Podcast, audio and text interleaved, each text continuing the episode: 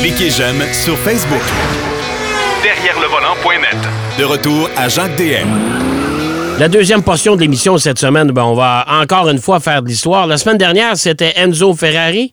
Eh bien, cette semaine, ce sera Ferruccio Lamborghini avec notre ami Denis Duquet. Puis Denis, euh, je signale à nos auditeurs, tout de suite en partant, tu as déjà visité l'usine deux fois. Alors, Ouais. tu, co- tu connais la marque pas mal. Vous avez été faire bien des choses à l'époque avec euh, Jacques Duval. Raconte-nous ça. Ah, ben, faut dire que la première fois que je suis allé chez Lamborghini, c'était pendant que c'était euh, Chrysler qui était propriétaire. Que Lee Iacocca, qui était grand patron de Chrysler, il achetait tout. Il a acheté, il a acheté Roots, il a acheté Peugeot, Talbot, et puis il avait acheté euh, Lamborghini. Et ça, c'était pas vraiment... Quand M.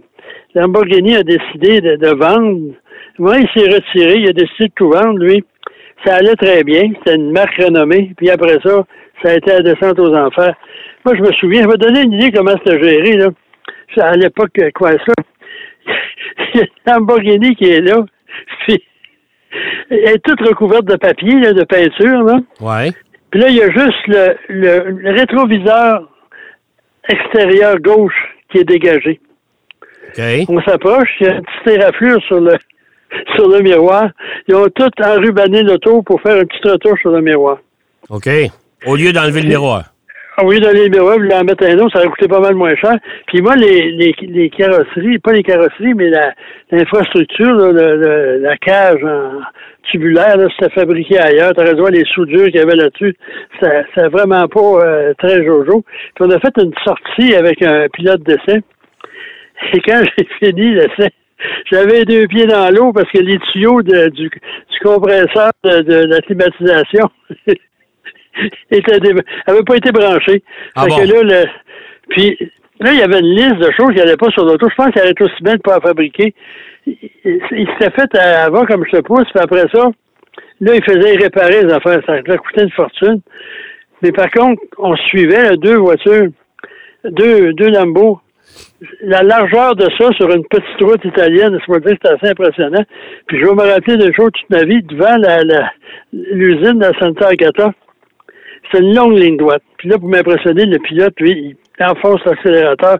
On roule au moins à 200 km heure. Et là, il y a une madame en vélo, en jupe. J'ai regardé à mon rétroviseur savoir si elle était encore habillée, parce la vitesse où on a passé, ça a dû donner une onde de choc. Puis, je suis retourné dans les années 82 000, quelque chose de même. Alors qu'Audi était là, là, c'est l'usine. C'était pas mal mieux. C'était très professionnel. Puis là, euh, les voitures, l'intérieur, l'habitacle, la, la fiabilité et tout ça, c'était de façon extraordinairement différente.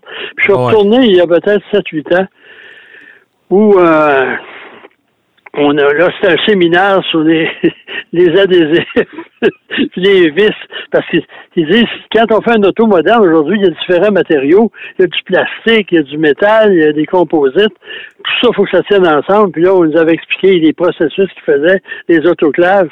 Puis pour nous remercier d'avoir été patients, on est parti dans des gaillards d'eau, chacun une. Puis en avant, il y avait la voiture que Lamborghini a donnée à la police, la police estradale, la police routière. Ouais. Ouais. Puis là, on suivait ça parce qu'ils ne sont pas pour lancer une vingtaine de journalistes dans la nature, ça va mal finir. Fait que là, on suivait avec eux le le.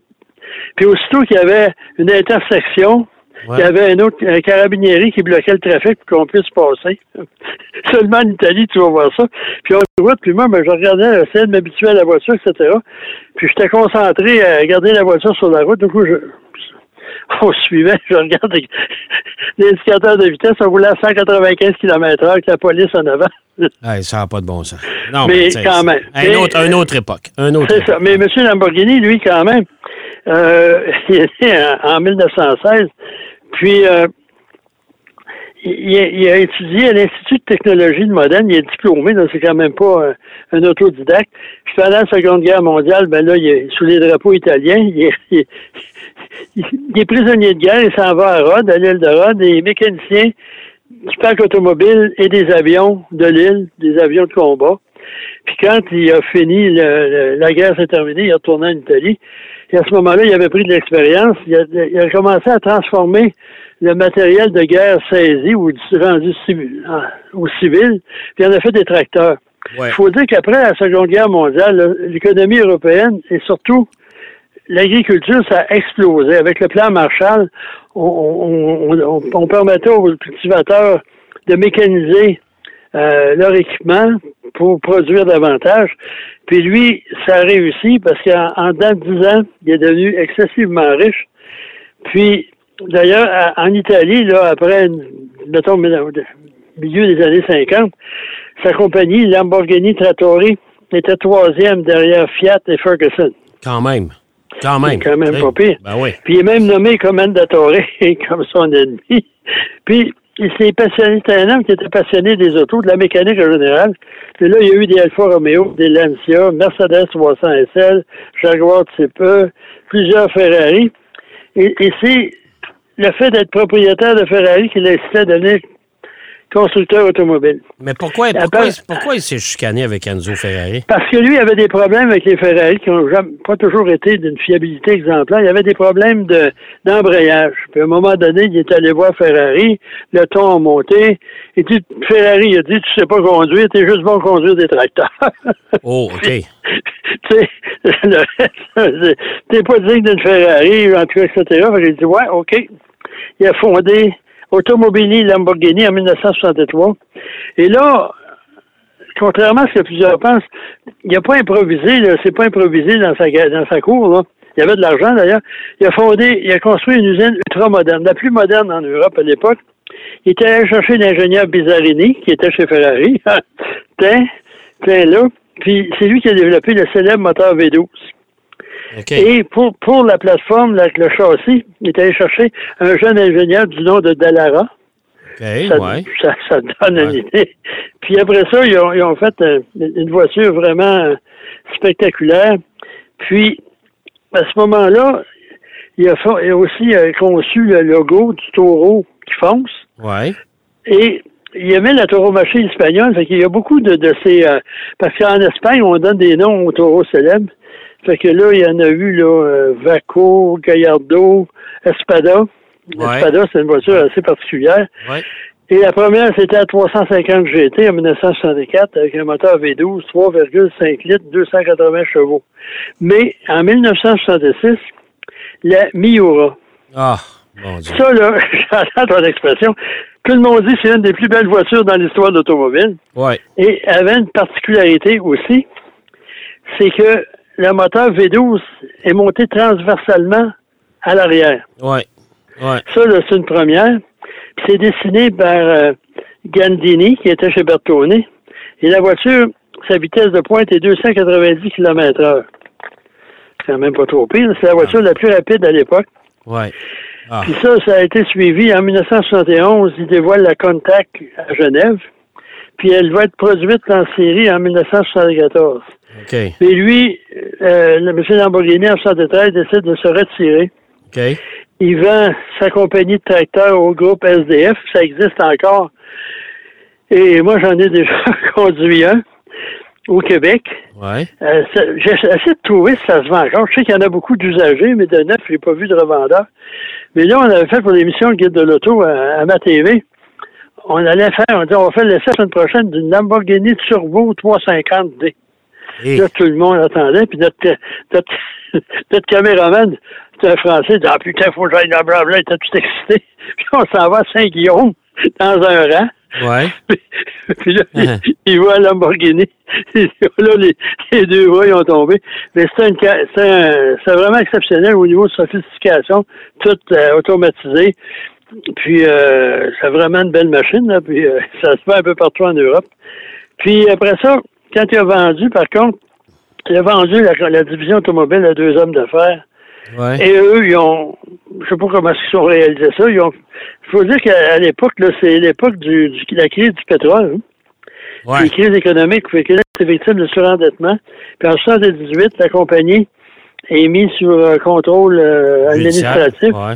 En tout cas, la, la loi Chapter 11 aux Ouais. États-Unis. Puis, ensuite, en 1980, deux industriels français reprennent. Puis là, c'est vraiment pas... euh, euh, Il n'y a pas beaucoup d'argent dans les coffres, mettons. non, monsieur. Ouais. Puis après ça, il, il- là, ils fondent la nouvelle compagnie Nuovo Automobili Ferruccio. Ouais. Mais ça, ils ont survécu jusqu'en 87. Là, c'est acheté par un Megatech. Oh mon Dieu. Puis ça, c'est Megadeth en plus, plus que Megadeth. Puis euh, à ce moment-là, euh, euh, Chrysler l'a acheté à 90.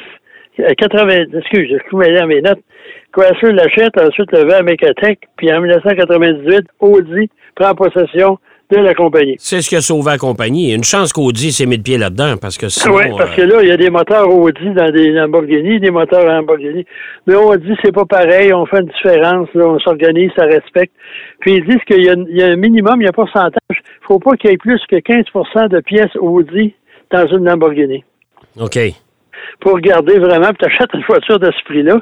Puis on a conservé quand même le- le- les, les critères de silhouette de la, la Countach. Ouais. C'est une voiture assez aux très anguleuse, mais aujourd'hui, il se ressemble. Il y a quand même, euh, sauf la, la Horus, qui est un 4x4, tu peux pas faire Ouais, ça mais tu sais, il y, a camion. eu la- il y a eu la Diablo après ça, il y a eu la, la, la, la Ventador. C'est toutes des voitures dérivées de la Countach, ça. Ouais, c'est tout euh, au niveau. Par contre, au niveau de, de la fabrication, c'est du fibre de carbone. La, la, le, le tub, là, le- la Ouais. baignoire, si on veut, est en fibre de carbone entièrement. C'est une voiture très sophistiquée sur le plan technique. C'est pas juste une voiture d'apparence et de performance. Ouais. Puis en plus, euh, on, on a une, vu que c'est des voitures, a un accident, ça peut arriver. Là. Euh, réparer ça, c'est pas euh, le carrossier du coin qui peut le faire. Non, non. Et Lamborghini, on a mis sur pied des escouades internationales qui se promènent. Euh, puis, on a aussi a fait une entente avec un fabricant de bâtons de golf, Callaway, Ouais. parce que les bâtons de golf, là, les drivers sont en fibre de carbone. Ouais. Fait qu'à ce moment-là, eux, ils ont une expertise, puis à ce moment, ils vont analyser, puis ça se peut, c'est Callaway qui va faire des réparations. Ah bon? Hey, quand même. Tu sais, T'imagines-tu le prix que ça coûte, ça? oui. Wow.